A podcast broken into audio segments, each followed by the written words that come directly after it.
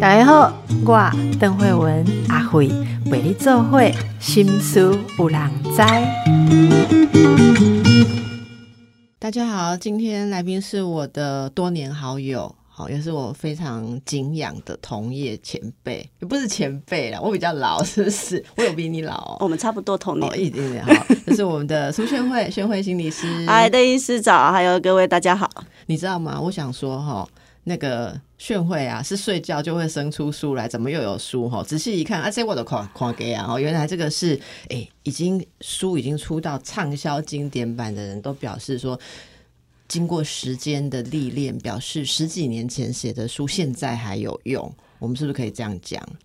嗯，好像可以，是因为我现在有两本实体的在卖 哦，是是是，一定是畅销的，一定是畅销的，而且是不会随着时代的那个过去就被淘汰的。你知道为什么？因为你这一本，于是我可以好好说再见，悲伤疗愈心灵地图。我觉得人其实，你如果活在世界上，你有打开你的心灵，跟人家有交流。有互动有关系，你就难免会遇到失落哈，所以我印象非常深。其实我刚开始呃发了讯会，其实也是从你在谈一些悲伤疗愈开始的哦，因为我真的觉得谈的非常的深刻。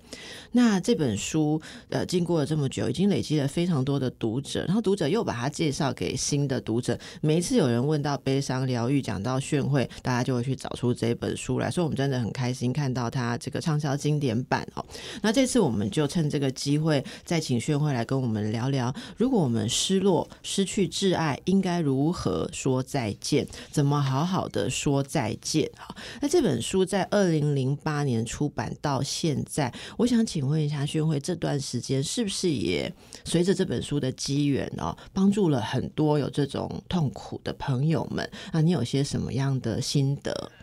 嗯，我确实在这十五年来，其实陆陆续续都听到蛮多读者，不管他们是用个人阅读还是团体，嗯，或者是有一些助人工作者也会使用这本书里面的一些架构，然后他们可能觉得说，哎，这本书。呃，能够把他们说不出来的失落或悲伤的心情把它说出来，然后特别是你知道悲伤中它很庞大，有些时候它很难找到词汇，或者是你去哎让另外一个可能不在这个情境中的人能够哎真正的理解，或者是真正的去体会到这种。伤痛到底是怎么一回事？可是这一本书比较多的读者告诉我说，几乎可以把他们说不出来的话语说出来了。那我觉得这个就蛮感谢，对我来说哈，身为一个作者，能够呃让读者们说不出来的心情，特别是那些沉重的悲痛，可以有一个被理解的机会，同时间也感觉到他确实有人把他说出来了。我觉得这是很感谢的事情。嗯嗯，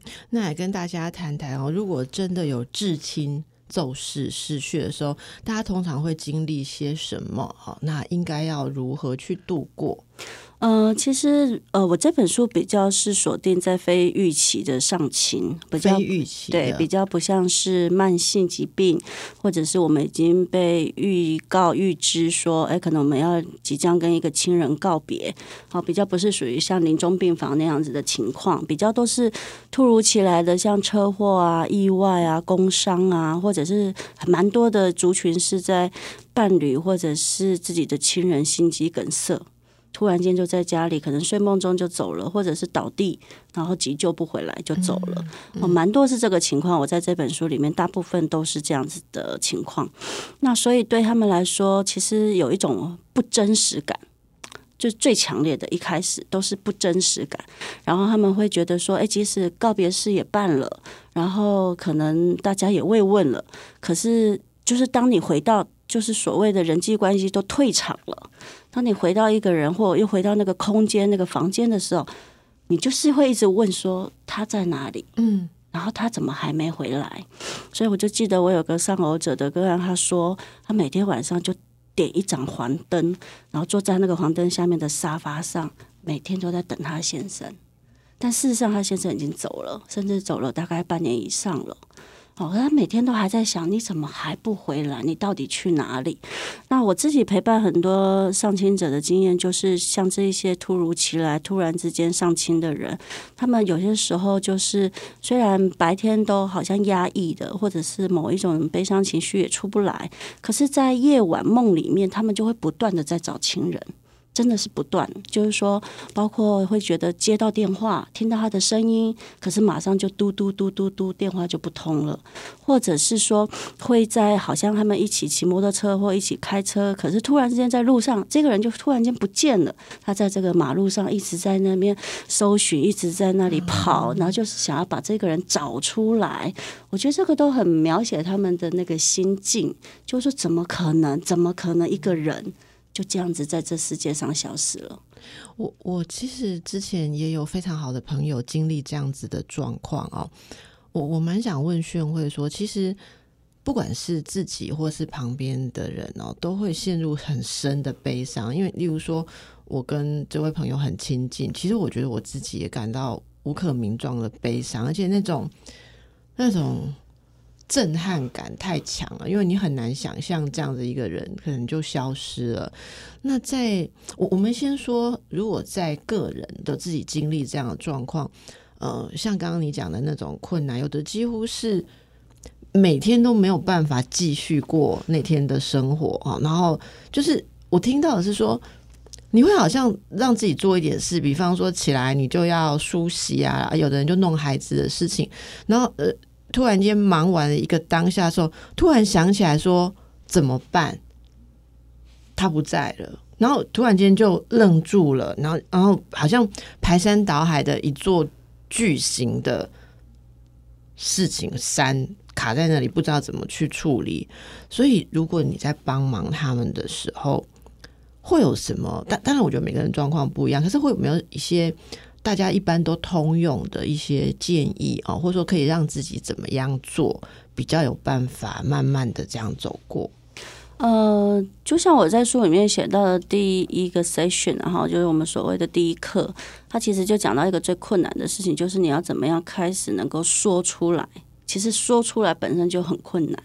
就是呃，所谓的说出来，就是说有点像是我们。走过去之后，又回头看这这个过程到底发生什么事？它是比较以叙述性的过程在讲，然后那个讲里面是有我的存在的。可以请你举个例吗？例如说，嗯，这些人他可以怎么样去叙述？要说什么？例如说，有一天我对跟他对怎样，然后就是通常我如果我是一个他的协助者或者他的陪伴者，我通常都会问他说：“那一天你怎么开始知道的？”那一天是怎么发生的？你是如何知道的？因为那个会帮我们把记忆要叙述这个对，所以通常那个东西就会卡住。因为那个如果没有一个比较适当的空间跟情境，然后没有一个他也相信对方承接得住的人，几乎我们大家都会回避。如果我们说一般亲友的情况啦，因为大家都会觉得说，如果你再讲起来，就好像又要回到那个很可怕的当初，然后那个很我们说有些时候那个遭遇或那个情境，其实是非常的惨不忍睹。有些时候是非常惨不忍，因为我听过太多非常惨不忍睹的一些现现场。因为你说的这种咒事很多都是意外嘛，意外，所以他们一定会有一个一个过程叫做认尸，或者是他们有个过程就是要确认他的死亡。那那个其实都是在我们的身心上、大脑上都是一个蛮大的创伤。所以有些人他不能说，可是不代表他的影像没有在他的大脑里反复重播。那所以那个就会造成他。日常甚至到晚上睡眠时很大的困难，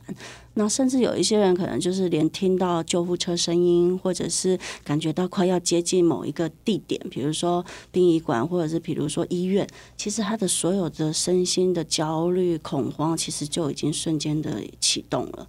那所以在这种情况下，一般来说，我会陪着我的这个当事人去慢慢慢慢的去调试，或者是慢慢慢慢的去经验他自己在诉说过程中所有的那些激动，因为那个体会那个激动，或让那个激动慢慢的平缓下来，其实也是一个需要过程的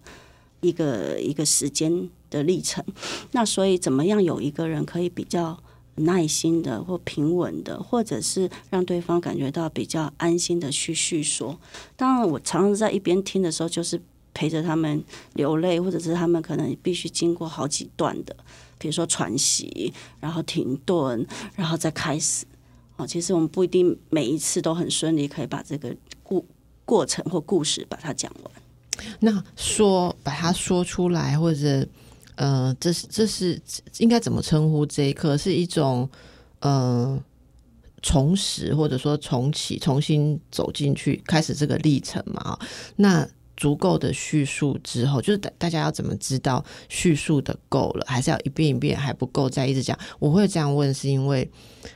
呃，像有朋友发生这样的事情的时候，他会告诉他最亲近的朋友。是怎么回事？然后那个朋友负责来告诉我们其他的人发生了什么事，可是大家都不敢再去问一次。就像你刚刚讲的，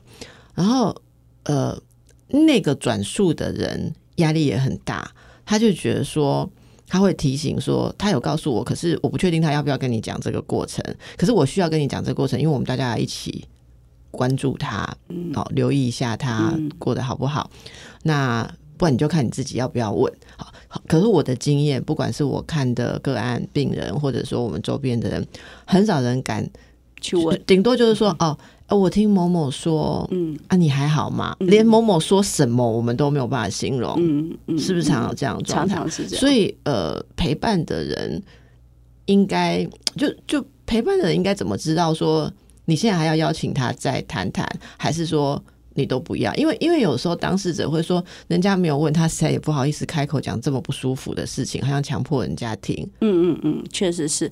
呃，因为这这其实要牵涉比较深的一个一个状况或一个现象，是因为当我们失去那个最重要的人时候，我们的大脑就像是失去了一个坐标。嗯嗯，因为那个最亲近或最重要的人，就是我们日常生活的坐标。我们虽然在移动，但最终我们会回到这个坐标身边。那所以，当这个坐标不见的时候，这个人在一时间的找不到坐标的迷惘中，他就会找到一个人，是他可以做一个替代者，或者是稍微让他觉得说：“哦，我可以在他旁边喘息一下。”或者是他可以稍微的像过去那个人一样去做一个承接我或聆听我，或者是陪伴我的一个角色。所以，通常他们都会自己去选一到两个。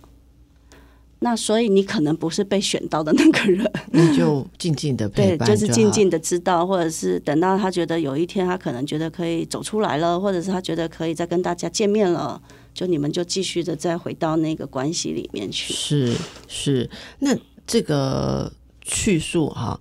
我曾经有听众问问啊，说遇到这样情况的话，他说你知道那个。像社群网站、脸书啊，会跳出回顾有没有？然后就会回顾去年你跟这个已经过世的亲人、哦伴侣，曾经在哪里哪里嘛？然后他就问我一个问题，说：当我看到这种东西的时候，我就会很悲伤，是我应该怎么做？哦，你有没有什么建议？呃，我觉得就回到自己那个当下，就是说那一刻你去观察或体会你自己，就是说。还是如此的思念，还是如此的可能泪如雨下，或者是说你也会感觉到你内心有一点点不一样的什么？也许我们可以暂时说它是一种力量。啊，我常常说，有些时候，呃，所谓的疗愈，悲伤中的疗愈，并不是说你心痛的感觉不在了，而是你觉得你可以承担了，就是那个重量上面，你觉得你好像可以接得住那个重量了。但是那个心痛其实还是一样的。如果我们以本质来说。既然是你最重要的人，最既然是你曾经生命与共的人，基本上不管你什么时候回想起，就像我曾经陪伴一些丧失子女的父母，特别是妈妈，特别是妈妈。然后当有些时候我遇到他们的时候，他们可能是一年后、三年后、五年后，甚至我也遇过十年后的。但是当他们说的时候，他们就说那就像是昨天发生的事。因为我我我真的也听过这样子。你知道我我听有什么？因为我不久前呃有做做一个纪录片的讨论团体，那那个纪录片里面是一些人他们小时候父或母呃自杀离开人间。你我们团体里面很多人都说，就是大家会问说是什么时候发生，发生多久？就大家在聊的时候嘛，就很多人说你这样子问我，我。我我心里没有一个已经几年了，因为对我来讲就好像就在那里，嗯，他就这样说。然后还有另外一个人说说，他后面在讲一些事情，他一直说错那个年份，后来他自己就停下来，他说，其实说真的例如说，假设那件事是二零零六年发生，他说对我而言。人生只有二零零六年以前跟二零零六年以后，所以你问我二零一三、二零一八、二零二二，我真的搞不清楚，因为对我而言，只有那件事之前跟之后是这样状态，对不对？是是，时间好像就停在那里，就停在那里了，而且那个就变成他生命里一个巨大的存在，就是你后面再发生的事情都没有办法足以去覆盖那个事情，那个冲击带来的一个很大的生命的震撼。嗯嗯，你知道现代的人都会有一个问题是说，当我遇到很悲伤的事情，我可以任凭自己在那里悲伤、哭泣、停滞不前，可以多久啊？还是说现在很多人就会说，你要赶快好起来，好，你一定要赶快去就医啊，寻求专业。当然，我会鼓励大家就医跟寻求专业，可是也不是所有的治疗师都像大家想象的说，你进来治疗，我们就逼你明天一定要好起来，因为心理的修复并不是这样的过程。所以，到底这是怎么样的？历程，自己接下来还有几个阶段要度过，我们等一下再回来请教。今天我和训慧心理师在谈的是，于是我可以好好说再见啊，那是要走过悲伤的深渊啊。我我其实看到有一个这个维维夫人哦，之前就帮你写过好序，对对不对？好，维维夫人，我们节目有。访问过，然后她，我我觉得真的让大家觉得说，嗯，一位前辈非常的有智慧。我看到他在这里面写到说，亲人丧去，自己活着，丧亲者最怨恨的是为什么是我要承受？最无奈的是为什么我还活着或不能替换他？然后这个韦夫人写到，你在书中分析了失落的意义啊，有好的意义和坏的意义。失落以后，你何以活着？好，你何以活着？如果要帮助呃这个失落者去了解这个意义的话，要透过当事人探寻跟思索的整理，不是别人硬给的，硬给的就变成是。呃，想要帮助的人给了说服跟权威式的指教，所以你可以用一些例子来说明这种状况嘛？什么叫做自己的探索？到底要探索什么？失落就失落，它不就是一个很痛苦的事情吗？这里面还可以找出什么意义来呢？其实，如果说以事情发生的当下也好，或者是过程中那个比较急性期，甚至我们说的那个通常第一年到第二年，大概都还没有真正的解冻。因为我们会先冻住嘛，哦，心智上会先冻住，然后我们没有办法去感受到这个人是活生生的活着，所以那个时候你当然就是会感觉到那个痛苦的庞大，还有那个覆盖，然后你会觉得你好像就是整个人被绑住了那种感觉，所以这个时候你说要谈到意义，这个太难，因为他连那个沉重的痛苦，那个非常巨大的悲痛，他都没有办法去消化。啊，那所以我们谈到意义，其实都比较谈到中后期，就是比较后面，在他处理过，比如说他找到哀悼的方式、想念的方式。好，如果我们以沃登的四个任务的话，他第一个任务就讲到说，接受失落的事实。可是接受失落事实就要花你很长的时间了。你陪伴过的案主大概要多久，你才觉得他有到？那个接受失落，然后接受到底会是什么什么样子？叫做接受了。一般来说，我们都是先理性知道了，知道哦，认知上的知道，但是情感上因为要牵涉到依恋关系，然后长久以来那个生命里的共同记忆，所以其实你要从情感里面说，我真的失去了他，这就是一个巨大的任务。诶，你说到这个，我我不知道有一个例子可不可以用来跟大家一起思考。因为我宣会知道我最亲近的就是阿妈嘛，哈，我阿妈过世之后啊，大概十年了，对，差不多十年后啊，我都还在做梦，梦里面都还在梦说阿妈病危，大家赶快去病房、哎，嗯，所以我记得那时候我我就跟我的前辈、嗯前辈分析师说，我说我我我突然明白了，已经过了十年。我们每天都知道阿妈已经不在了，是。然后我们大家就是过着自己的生活，也不会有人再去阿妈以前住的地方或老房子，那就锁起来了嘛，哈、甚至去那里站在那里缅怀的行动，都慢慢的被现实所冲淡了。以前刚开始会去嘛，会去站在那里怀念，后来就慢慢的也接受或什么。可是十年后梦境让我赫然发现，我内心完全没有，就是没有阿妈已经不在人间的嗯现实感呢、嗯，就是在梦境。梦一直重复的梦到，不管是表姐通知阿姨、通知舅舅、通知还是谁通知，然后或者我去通知亲戚说阿嬷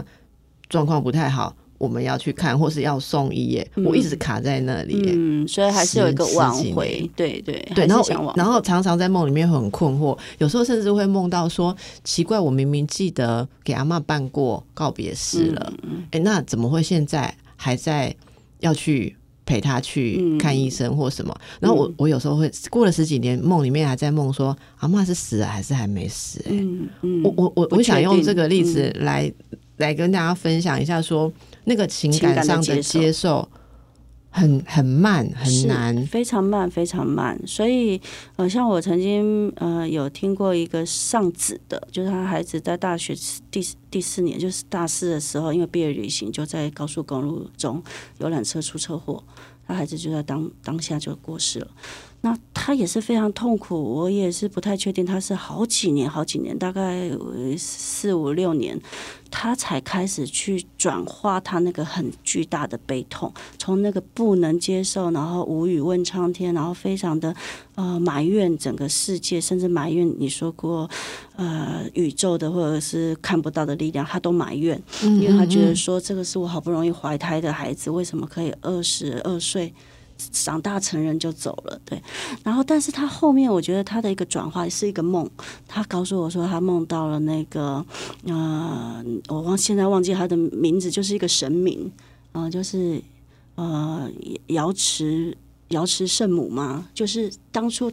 他其实后来醒来才记得，他当初去求子是去跟这个、这个神明求子的，那所以他是四十岁才生下这个儿，所以那是他求很久，终于得到，好像得到一个应许，说你可以当一个妈妈，然后他给了他这个孩子，但是他在梦里面那个瑶池圣母就是跟他说，他本来就是我脚边的金童，我让他陪你二十二年，时候到了，他回到我身边，他过得很好。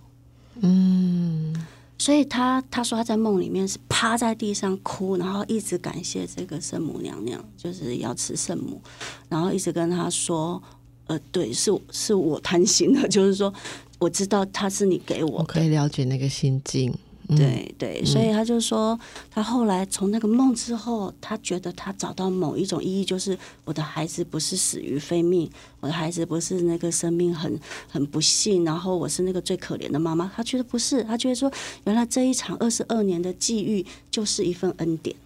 他就是一份恩典，然后是圣母娘娘赐给他，因为看到他的诚心，想要做一个妈妈，让他体会了身为母亲的二十二年，他觉得他可以感恩了。他可以放下来。是这个过程当中转化，然后重新去看待这段关系，从拥有到失落，好、自己来用赋予什么样的意义？我想每个人都有非常非常独特的哦，非常独特的意义。那这个过程当中有没有什么呃状况啊是？大家可能就要特别注意，要求助了，对不对哈？我我觉得我们常常专业上会遇到一个问题是说，呃，一我像我很多人来询问我说，诶、我的一个亲人或是朋友啊，他丧失了谁啊，很重要的一个人，然后所以啊，他们会说啊，可想而知，他当然就状况很差哈。问题是那个可想而知里面还是有一些需要特别留意的状况。他们会问说，啊，到什么情形不能再放任他这样？好，那因为有人就说每天哭嘛，哈，甚至你打电话去，他还说没关系，你就让我哭，我也不可能不哭，这个我现在不不哭也不近人情。然后有的人就可能暂时没有办法出来工作啊，哈，甚至工作的时候状况很差，同事们也都尽量包容他、cover 他这样。但是问题是，有些在这样状况下隐藏着，已经到了我们说呃过度忧郁了，好，已经是到了。不是正常的哀悼，而是我们已经跨到了临床上所谓需要积极介入的忧郁的哀悼了，甚至会伤害自己，或或者说有发生一些困难啊。一般我们听众朋友可以怎么去了解？好，然后知道说这个哀伤已经超过了。其实这真的很奇怪，因为每个人的哀伤怎么可以说有正常的哀伤？没有这样讲，但是教科书上会这样写嘛？哈，我的意思就是说，那大家会问这个问题：说我我我要担心到什么程度？我怎么样知道这个人？我已经需要更强力、积极的去帮助他。嗯，当然，如果我们从医疗角度，他也是给了我们一个一个时间点啦，哈，就是说两个月这个情况都没有任何的起伏，就两个月他都很糟，这样几乎没有办法自理自己的生活，这样几乎，而且就是你可以看到某一种停滞性，或者是某一种可能往下，甚至往下的一种状态，就他状况越来越糟。对，因为随着我们的日子的前进，我们还是多多少少都有一点在进行所谓生命。的修复力，所谓的调试，就说，哎，这是一个事实。虽然我还不能马上接受，我还是会哭。但是我的认知上，如果他还在做运作，他一定会一边难过一边心痛，可是也一边在让自己接受所谓现实的发生是怎么一回事。所以，他他其实个体是一直在做这个调和的。但是有一种情况就是说，以如果我们以学理来说，就是说不能悲伤。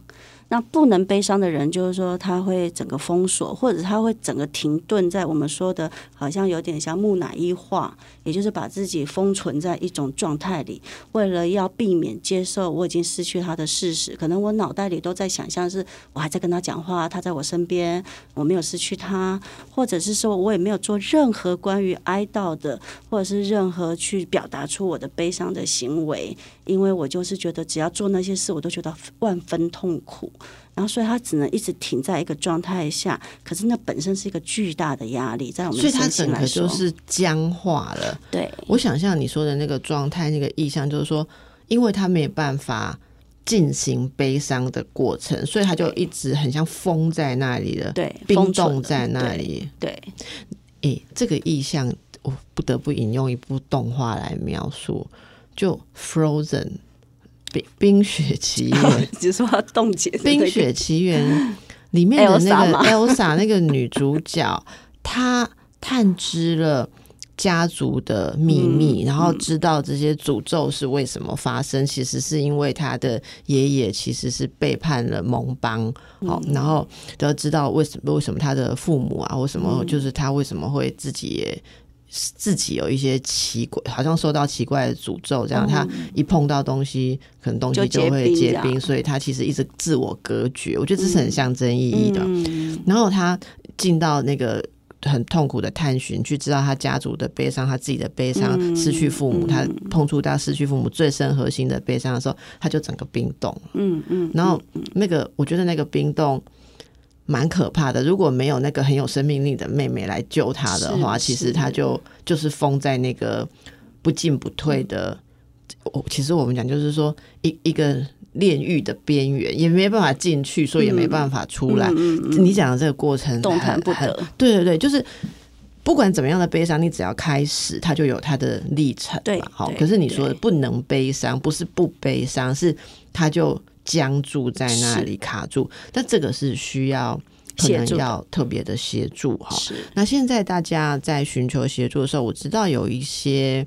呃，当然管道就是心理专业啦、精神科啊、心生科。也有很多的团体，对不对？是有非常多的像自助团体，像上偶的话有一夜兰，对一夜兰，然后有一些是上子女的，可能他们就是在一些儿童关怀的团体里，他们会有像罕见疾病有罕见疾病的一些上子女的团体，然后癌症癌症病童的。他们也有上子女的这些父母关怀的团体，那有些时候他们形成自助式，而有些时候可能就是像社工或者是这些基金会协会会做这样子的代理。那我都蛮鼓励大家，其实，嗯，就像是有一些当事人，他还是避免要接触到专业人士，是因为他觉得专业人士第一，你可能不太能够明白体会我现在的处境心境。然后可能专业上他们会觉得专业是个权威，然后专业说的话就好像是一种 好像是一种对他们的要求，甚至他们会听成一些指责。那所以对他们来说会有一些抗拒。但是如果是一个跟我有相近的一个经验的另外一个人，或者是一一群人，他们反而在里面得到的这个安慰感，其实我觉得是比跟一个专业人士去对谈还来的更多。是是，我觉得这个知道有一样的人很重要。我我印象非常深刻，以前我遇过一位老太太，然后她的儿子好像四五十岁吧，嗯就过世了。那他是疾病过世，但是发现到嗯生命最后一刻时间很短。那很长一段时间，这位老太太都没有办法走出来，然后家人轮流陪她来看医生。嗯我印象就是很深，她都说她走不出来，是因为为什么只有她？为什么只有她的儿子死掉？然后每次她这样讲说，她女儿就在旁边说：“不是只有你，你问医生他有没有看过？”她女儿就会这样讲，然后她就会问说：“有吗？”哦，那我通常都会，我们不会直接去回答他这个问题有或没有，我们就会引导他说：“啊，你觉得真的怎么会？你的意思是怎么会发生这样的事？真是难以置信，对不对？”啊，他就会讲讲讲，然后每次都回去，可是每次来下一次，他又会讲一句说：“呃，为什么只有他？”失去儿子，然后女儿又跟他说：“就不是只有你好吗？你不要一直在想，因为女儿一定感觉到这句话卡住她嘛。然后那一次，他一直问问他说：“那医生，你每次都没有回答我，你真的有看过吗？你真的有看过？呃，像哦，可能他呃七七十几岁，然后四五十岁的儿子嗯就走了吗？你看过这种例子吗？”我跟你说，那时候我真的给他问到没办法，我就跟他说。有啦，其实也是有听说过这样哈。我说，但是每个人当然都有每个人走出悲伤的方法。就他就很生气的，他很生气，你知道他气什么？他跟我说：“你讲的，你不要说你看过。”接下来这句话真的很震撼。他说：“别人死的都是普通的儿子，没有像我儿子这么好。”嗯嗯嗯然后那时候其实你知道，我后面还做一堆实习医师，你知道吗？大家都愣住了。后来出去的时候，他出去了之后，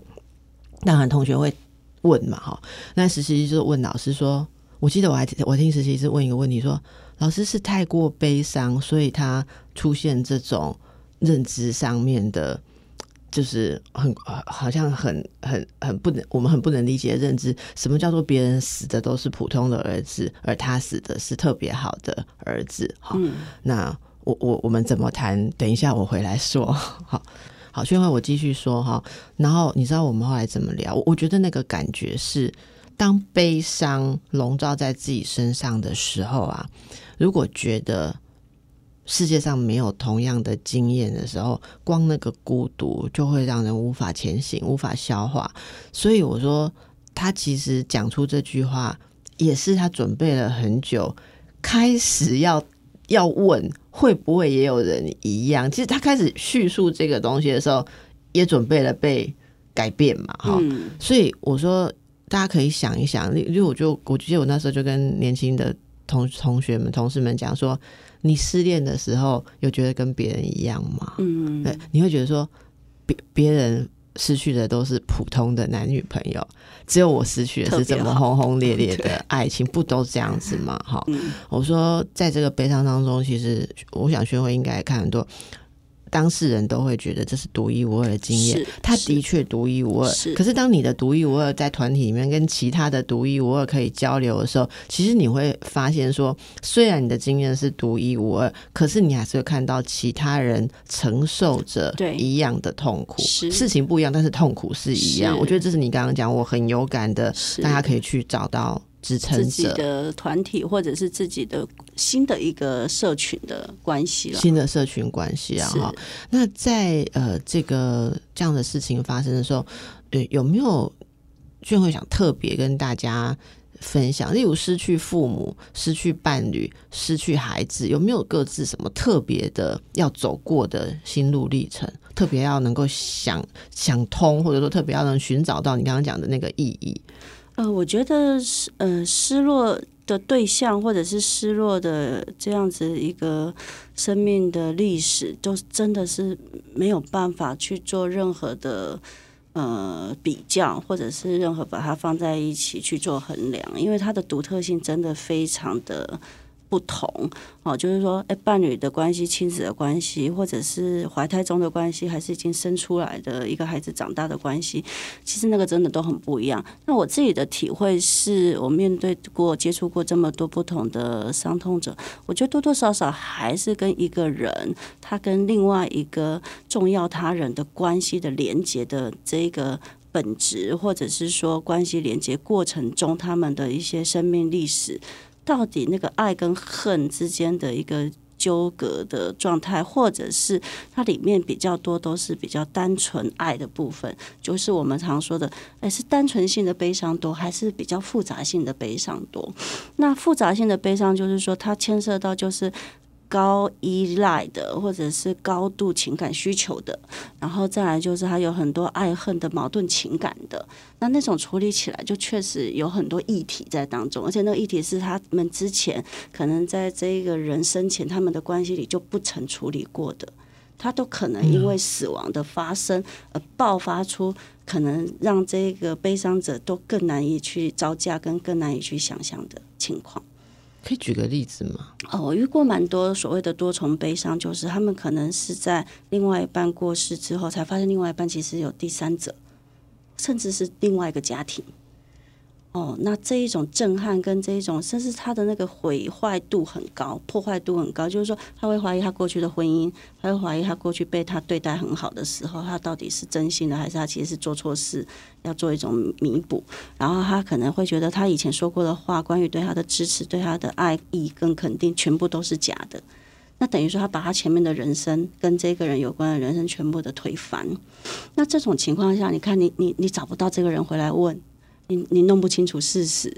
然后你可能只能用去搜寻所谓第三者或对方，去自己去编写很多他们以前是怎么认识，他们是以前是怎么相处的。那其实那个很纠缠，那个很纠结。所以我遇到很多类似这样子的情况下，确实这样子的悲伤就已经开始复杂了，而且这种复杂度就会可能就会真的会慢慢的走入我们说的比较是属于忧郁症，或者是长一个比较。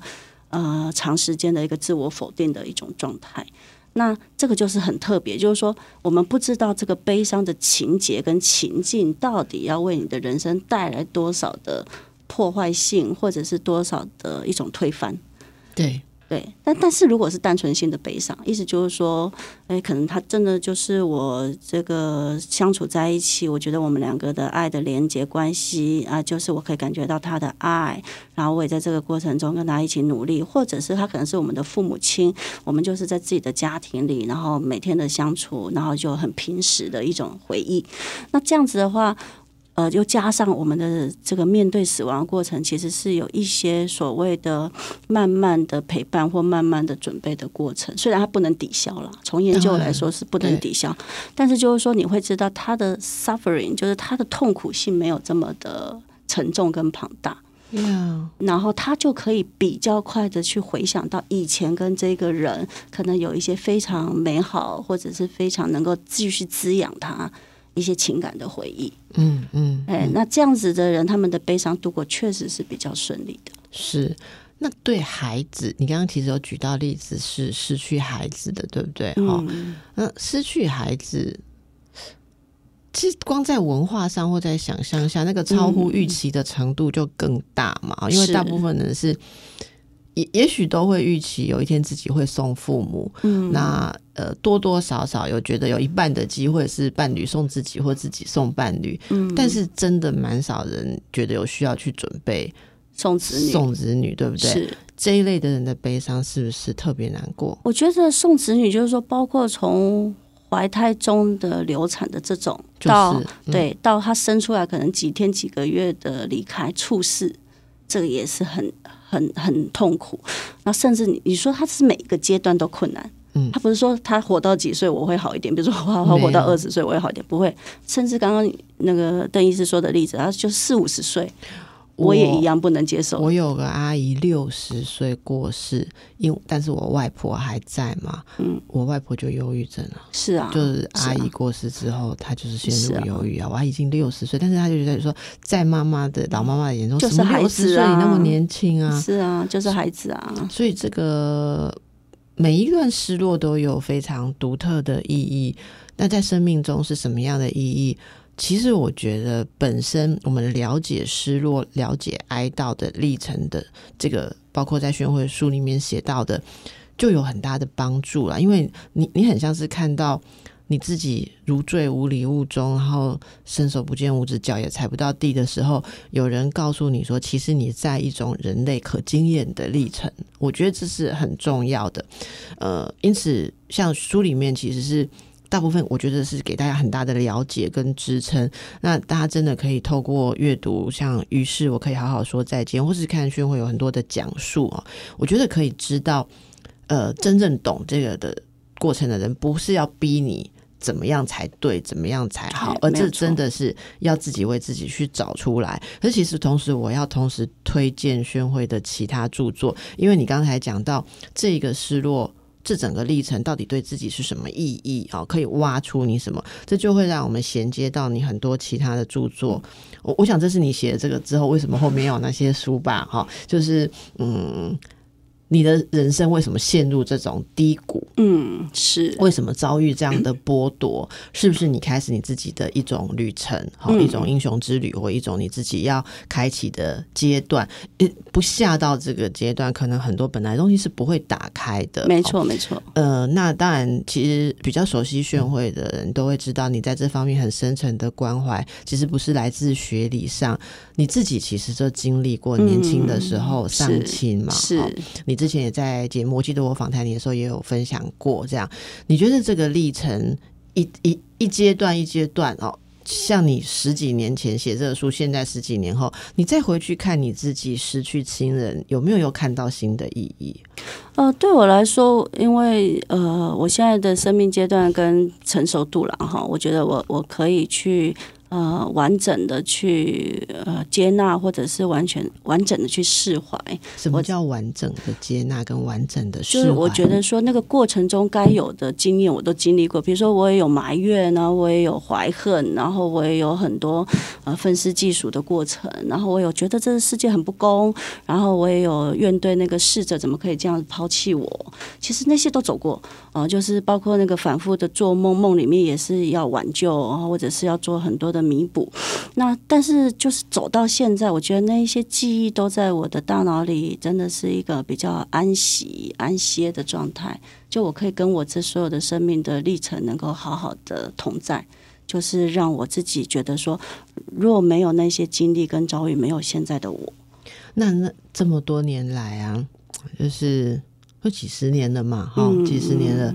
时不时你还是会回去跟那那个经验，或跟你心中的父母对话。会的，他并不是被拉下来，或是丢掉。你是会回去再去触摸的。我会去，然后我我现在说的话，其实都还是有怀念，但是也有很多是感谢。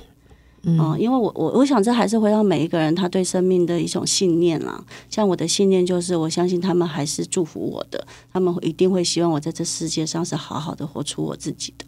嗯。嗯，那我们就把这个祝福也带给大家。如果您看到这一集、听到这一集，自己处在这样的状态，希望啊一点理解，好可以帮忙您慢慢的去走过。如果身边有这样的朋友，我想大家也可以呃，透过我们今天的讨论，想想看怎么样温柔的去碰触他跟陪伴他。好，是的，好，那就祝福大家，也谢谢炫慧，谢谢邓医师。